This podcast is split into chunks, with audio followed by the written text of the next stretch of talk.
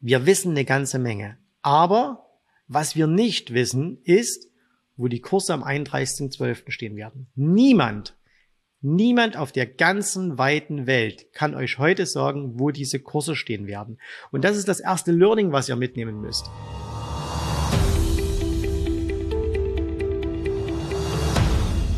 Diese ganzen Prognosen, YouTube ist voll davon, die Zeitungen sind voll davon, die Börsenzeitungen zumindest, ne, die Börsenmagazine. Alle möglichen schlauen Leute kommen und sagen, das passiert und das passiert und da steht der DAX und da steht der Dow und da steht der Euro. Das könnt ihr alles nehmen und in die Tonne treten. Das ist alles kompletter Bullshit, weil es einfach niemand wissen kann. Es gibt so viele Dinge und ähm, niemand kann wissen, wo am 31.12. die Kurse stehen. Und jeder, der, der zu euch sagt, ich kann euch, euch das sagen, ich habe ein Modell, ich habe irgendwie, keine Ahnung, Fibonacci, ich habe äh, Elliott-Wellen, irgendwas, ne? Fragt den immer, und seit wann bist du Milliardär? Und wenn er sagt, ich bin kein Milliardär, sagt er, okay, wenn du aber in die Zukunft schauen könntest, wärst du Milliardär. So, und wir wissen meistens noch nicht mal, was morgen passiert, geschweige denn, was äh, in zwölf Monaten passiert. Also das ist ganz wichtig, dass ihr euch das merkt. So, schauen wir uns mal an, paar Allgemeinplätze. Aktien bringen langfristig acht Prozent. Ne, das ist das, was jeder lernt, was gesagt wird. Jeder ETF-Anleger kriegt das unter die Nase gerieben. Aktien bringen acht Prozent. Und soll ich euch was sagen? Statistisch betrachtet stimmt das. In der Realität passiert das bloß nie. Weil guckt euch das Ganze mal an.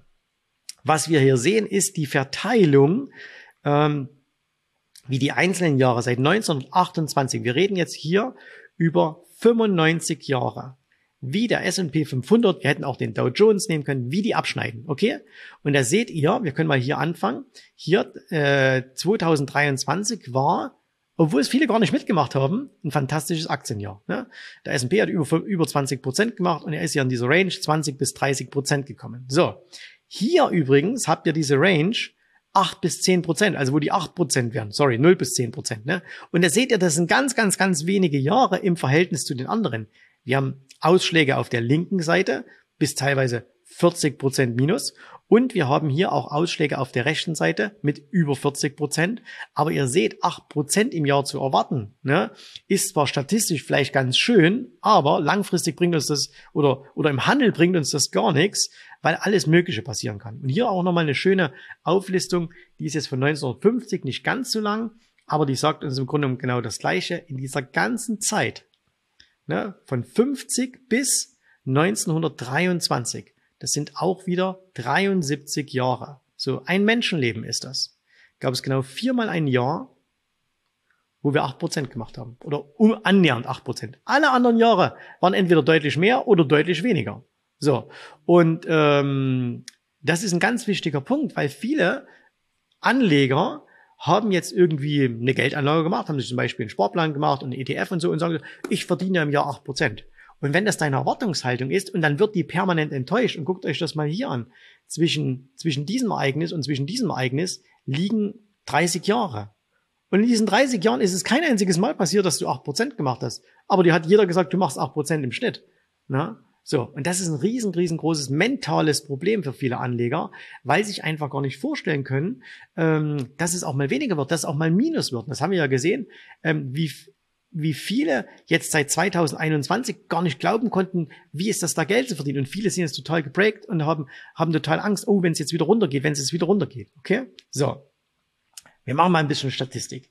Und äh, ich sage euch auch gleich, warum das nützlich ist. Also, wenn wir uns anschauen, äh, wir hatten im Jahr 2023, ihr seht das hier unten, ein fantastisches Jahr im S&P, 24,2 Prozent. Und es gibt statistische Untersuchungen, dass man sagt, hey, was passiert eigentlich, wenn wir in einem Jahr mehr als 20 Prozent Gewinn machen? Und das sind all diese Jahre hier. Von 1950 bis ins Jahr 2023, seht ihr, gab es etliche Jahre. Und was passiert im nächsten Jahr? In 80 Prozent der Fälle ist auch das nächste Jahr positiv. Ne, ihr seht hier, es gab nur vier Fälle, wo das nächste Jahr nicht positiv war. Und im Schnitt haben wir ungefähr zehn Prozent im Jahr darauf gemacht. Das heißt, wenn wir die Statistik anwenden und sagen, okay, ähm, was können wir für 2024 erwarten, dann müssten wir sagen, dann mit einer 80-prozentigen Wahrscheinlichkeit werden wir dieses Jahr auch wieder Plus machen. Wir werden wieder Geld an den Börsen machen. Und jetzt kommt aber schon der erste Punkt, was viele gar nicht sehen. Wir werden aber deutlich weniger Geld machen als im Jahr zuvor. Nochmal, die Ausgangslage ist, wenn du ein Jahr hast, wo mehr als 20 Prozent sind, was ist im Jahr darauf? Ja, es ist positiv, aber es ist nur 10 Prozent. So. Und letztes Jahr, im Jahr 2023, wer da im November, Dezember nicht dabei war, der hat, der hat mehr als die Hälfte der Performance verpasst. Ja? Du musstest also zum richtigen Moment an der Börse sein. So. Wenn du aber falsch eingestiegen bist, dann hast du trotzdem nicht viel Geld verdient. Dann bist du vielleicht in die falschen Aktien eingestiegen und so weiter. Das heißt, es ist sehr, sehr wichtig, hier dieses Jahr äh, den richtigen Zeitpunkt zu treffen, wo man einsteigt, was man macht und vor allen Dingen, wie man das Ganze macht. Dann schauen wir uns noch ein bisschen was an, und zwar hier. Äh, das sind die äh, Erwartungen äh, der Banken. Ne? Und ihr wisst, Banken, das ist denen ihr Business. Die kommen halt raus und sagen, ja, nächstes Jahr, da haben wir hier ganz viele äh, Volkswirtschaftler und die bezahlen wir Haufen Geld. Und deswegen, die haben uns das ausgerechnet. Nächstes Jahr ähm, geht der S&P da und dahin. Das gibt's auch für den DAX, das gibt's für Gold, das gibt's für Bitcoin, das gibt's für den Euro, das gibt's für alles. So, und äh, soll ich euch was sagen? Äh, das ist das Papier nicht wert, auf was es geschrieben ist, aber es ist total hilfreich, weil, guckt euch hier an, als das herauskam, oder äh, das war so im Dezember, war der Preis des S&P bei 4.770. Und das sind die Erwartungen der Banken. Ne? Also da gibt es ein paar, äh, die sind sehr, sehr äh, positiv, zum Beispiel Goldman oder auch die Deutsche Bank, die City, Bank of America. Und es gibt zum Beispiel hier JB Morgan, äh, die haben das ganze letzte Jahr komplett verpennt. Ne? Die waren das ganze Jahr bärisch und die sagen, nee, nee, es fällt wieder. So. Und warum ist das wichtig? Ich habe euch hier oben einen Satz hingeschrieben. Ihr müsst an der Börse eins verstehen. Wichtig ist, wo liegt der Schmerz für die meisten Anleger? Na? Weil es passiert immer nicht das, was die Masse erwartet. Was die Masse erwartet. Also wenn die, wenn die Masse nicht im Markt drin ist, wenn die nicht investiert sind, dann ist die Wahrscheinlichkeit extrem groß, dass es nach oben geht. So, und dann müssen alle rein, müssen alle hinterher, müssen alle rennen und äh, weil sie Schmerzen haben, weil der Markt geht nach oben und du bist nicht dabei. Und umgekehrt, wenn alle total euphorisch sind, was ist denn, wenn sie alle euphorisch sind? Dann sind sie alle drin. Und wenn sie alle drin sind, na, wer soll noch kaufen? Also wo liegt der Schmerz nicht, dass es steigt, weil da hätten ja alle was davon, sondern der Schmerz liegt daran, dass es runtergeht. So, und jetzt gucken wir uns das mal an. Hier, und das ist der S&P. Und da seht ihr, ich habe uns mal einfach hier die, ähm, die Erwartungshaltung der Banken, die ich euch jetzt ja gerade gezeigt habe, mal gezeigt. Und jetzt ist was auffallend gegenüber, ich mache das ja schon viele Jahre und schaue mir das jedes Jahr an. Und äh, jetzt ist eine Sache in diesem Jahr extrem auffällig, nämlich wir hatten lange, lange nicht so ein Ungleichgewicht. Das heißt also, meistens sind sich die Banken, die Vermögensverwalter etc. einig. Ne? Dass man einfach sagt, ja, weißt du was, kommt das vom letzten Jahr, das schreiben wir ein bisschen fort. Und dann gibt's meistens welche, die übertreiben ein bisschen nach oben, manche sind ein bisschen weniger optimistisch oder wenn es nach unten ging ein Jahr lang, dann sind sie eben manche sehr pessimistisch, manche weniger pessimistisch, aber im Grunde hast du die alle immer auf einer Seite. Und jetzt ist allerdings so, ähm, dass die total unterschiedlich sind. Ne? Manche hier, JP Morgan, die sagen, ma, es muss hier wieder da runtergehen. Andere sagen, nee, nee, es geht hier hoch und so. Und das heißt, du hast hier extrem viele Anleger, die auf der falschen Seite liegen könnten. Also geht's nach unten, liegen alle die hier oben falsch. Geht's nach oben, liegen die hier unten alle falsch. Und das wiederum kann zu sehr, sehr volatilen Bewegungen führen. Ne? Also so eine ganz, ganz ruhige Sache, schwierig. Und ihr habt das gesehen hier im November, Dezember, auch da lagen ganz, ganz viele falsch. Und plötzlich schoss der Markt nach oben, weil sie alle rein mussten in den Markt. Keine Korrektur, es ging einfach nur nach oben ab. Ganz, ganz wichtig. So, dann wie ist denn die Stimmung? Und ich habe euch hier mal, und wir erklären das bei uns in der Academy unseren, äh, unseren Kunden extrem ausführlich, wie das funktioniert. Aber ich will euch nur mal eine Sache kurz mitgeben. Wenn wir mal hier schauen, ja, da waren wir im, ähm, im Januar 23 eher pessimistisch, jetzt sind wir zurzeit eher euphorisch. Bei den Börsenbriefschreibern in Amerika waren wir ähm, tendenziell Anfang des Jahres so, ja, die waren nicht sehr bärisch, die waren so eher neutral, jetzt sind sie doch relativ euphorisch. Und hier, das ist ein Ausschnitt aus dem Fear and Creed Index mit 75, sind wir auch relativ ähm, euphorisch. Und jetzt haben wir schon das erste, was nicht passt. Denn statistisch betrachtet wird dieses Jahr ein gutes Aktienjahr.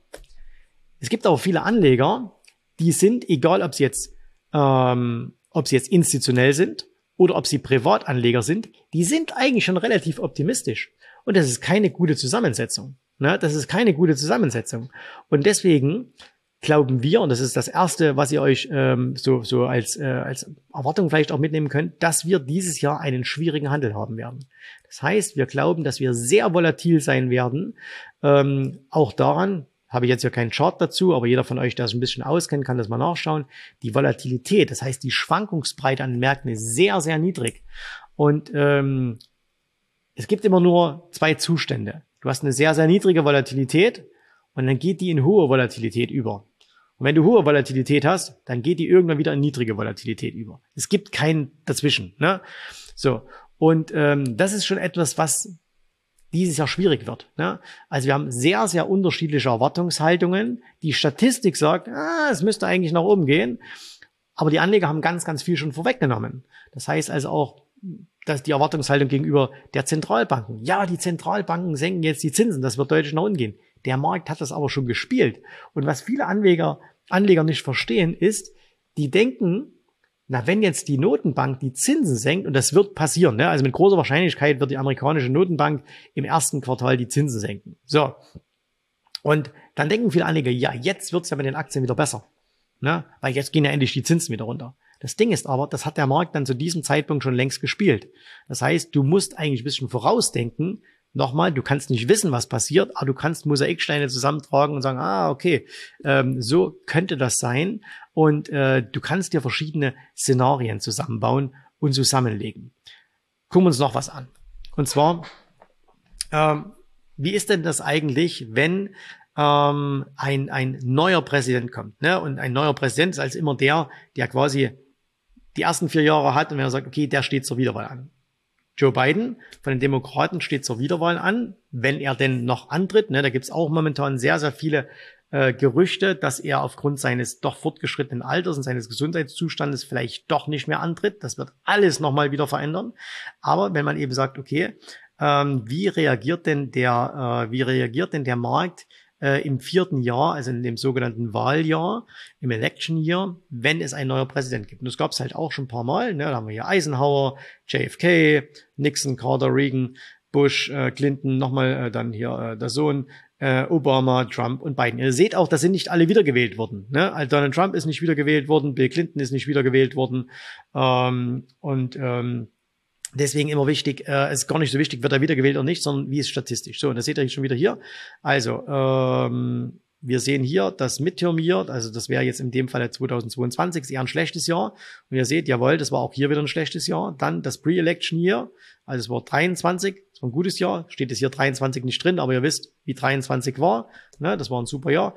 Aber wie wird jetzt das Election Year? Und das seht ihr auch hier wieder, es ist deutlich positiv, aber auch wieder deutlich weniger als im Jahr 2020. So, äh, sorry, als im Jahr davor, also im Jahr 2023. Okay. Und das kann man jetzt noch ein bisschen weiter treiben. Ne? Also könnte ich euch jetzt wahnsinnig viele, äh, viele äh, Grafiken dazu zeigen, aber wir wollen das gar nicht so übertreiben. Kommen wir auf eine andere Sache, die mega spannend ist, nämlich die Saisonalität. Und ähm, Saisonalität ist letztendlich nichts anderes als Statistik. Okay? Also, ihr alle lebt jeden Tag, ohne es zu wissen, mit Saisonalität. Warum? Wir haben jetzt beispielsweise Januar. Ne? Und ihr wisst, im Januar ist es kalt. Warum ist es in Deutschland im Januar kalt? Naja, weil halt Winter ist. So. Und wenn ihr jetzt ganz einfach mal äh, von den letzten 100 Jahren, von den letzten 500 Jahren, von jedem Monat die Wetterdaten nehmen würdet, würdet die übereinander legen, dann käme eine Kurve raus. Und in Deutschland würde die so aussehen, äh, dass es im Sommer warm ist. Äh, im, im, also, oder fangen wir im Frühjahr an. Im Frühjahr ist es äh, noch nicht so warm, dann wird's wärmer, dann kommt der Sommer, da ist es warm, dann kommt der Herbst, da wird's kälter und dann kommt der Winter und da ist es kalt. So, das ist die Saisonalität des deutschen Wetters.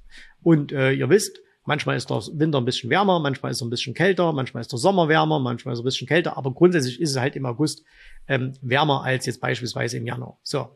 Und sowas gibt es natürlich auch für Aktienmärkte. Und da hat man nichts anderes gemacht, als dass man gesagt hat, hey, ähm, wir nehmen mal die letzten 20 Jahre, die letzten 30 Jahre, legen die einfach übereinander, die Kursverläufe und sagen, was kommt da raus? So, und was sehen wir da? Da sehen wir, dass wir hier Januar, Februar, ne, also grundsätzlich Aktienmärkte gehen nach oben, deswegen muss auch diese Kurve nach oben gehen. Aber wir sehen, es gibt Phasen, da läuft es eher gut und dann gibt es Phasen, da läuft es eher schlecht. Und wir sehen hier Januar, Februar, März, ne? Hoch, runter, hoch, hm, sogar ins Minus wieder hoch. Ne? Also das heißt, wir werden das erste Quartal extrem anspruchsvoll haben. Ne? Also wenn wir so erwarten, wie hier jetzt November, Dezember, dass wir einen Durchmarsch sehen, eher unwahrscheinlich. Ne? Und das auch wieder mit all den Dingen zusammen, die wir jetzt aus der Statistik wissen. Passt das? Definitiv. Ne? Also das passt zusammen. Das heißt, auch hier müssen wir damit rechnen, selbst wenn wir ein gutes Jahr haben, wird es eben sehr entscheidend sein, wann macht man das Ganze, wo geht man rein und äh, wie gesagt, alles dem man noch außen vorgenommen, wir kriegen irgendwas Externes. Überlegt mal, die ganzen letzten Jahre war unser Börsenhandel geprägt von externen Ereignissen. Also fangen wir mal an im Jahr 2020, als plötzlich die Welt quasi über Nacht abgeschlossen wurde. Ne?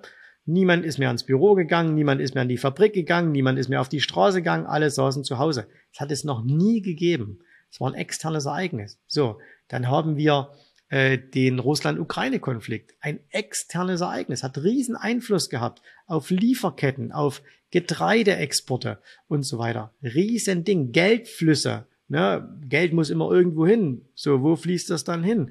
Ähm, der der Israel-Gaza-Konflikt, ähm, ne, ein externes Ereignis. Das heißt, wir leben zurzeit von unglaublich vielen externen Ereignissen ähm, oder sind beeinflusst von diesen und letztendlich auch die gesamte Inflation hängt zusammen, dass äh, im, im, im Rahmen der ähm, Corona-Pandemie ähm, unglaubliche Geldmengen gedruckt wurden, um die Wirtschaft die ja plötzlich still war. Ja, man hat quasi geguckt in der Vergangenheit, hey, was haben wir da so gemacht? Und dann hat man sich angeguckt, die Finanzkrise 2007 bis 2009 und sagt, ah, okay, da ging es der Wirtschaft nicht so gut. Wie haben wir denen damals geholfen? Wir haben viel Geld gedruckt. So, hat man in Corona wieder gemacht. Bloß mit dem Unterschied, nach der Finanzkrise hat man das über viele, viele Jahre verteilt, das Gelddrucken. Und in Corona hat man das plötzlich so gemacht. Also quasi über Nacht. Man hat über Nacht riesige Mengen an Geldes rausgeschüttet. Äh, ne? Da gab es in Amerika ja sogar Schecks für die, für die Einwohner und so. Und also irre Sachen, was man heute weiß. Und das hat natürlich brutal die Inflation befeuert. So, die niemand auf dem Schirm hatte oder nur wenige auf dem Schirm hatten. Und dadurch ist die gekommen. Wäre die Pandemie nicht gekommen, hätten wir vielleicht heutzutage gar keine Inflation. Wir wissen es nicht. Ne? Macht auch keinen Sinn, sich darüber Gedanken zu machen. Aber total wichtig, sich das mal vor Augen zu führen. Das heißt, alles, was wir uns hier anschauen, sind Dinge, die wir kennen. Und ihr wisst, was ich vorhin gesagt habe, was ist das Risiko? Dinge, die wir nicht kennen. So. Und dann mal noch ein Punkt zum Thema Statistik. Ihr seht hier, der Oktober, November, Dezember zählen mit zu den besten Börsenmonaten. Ne? Ihr kennt ja auch diesen Spruch, sell in May, and go away, but remember, come back in September. Und das ist eigentlich so die gute Zeit, ne? dass man sagt, so hier Anfang Oktober kaufen oder im September kaufen und dann so bis in den Mai hineinhalten. Da machst du eigentlich gutes Geld. So. Ähm, und ich will euch mal was zeigen, was ich selber erlebt habe, vielleicht der ein oder andere von euch auch mit. Also man kann immer sagen, hier Dezember ist immer super. Okay, gut. Das Jahr 2018. Ne? Da ging es gleich im Januar los oder im 5. Februar ging es damals los. Ein Rieseneinbruch an den Märkten. Dann haben wir uns so ein bisschen erholt, dann ging es wieder hoch und dann hatten wir einen riesen Einbruch im ganzen dritten Quartal, der eigentlich statistisch der beste ist.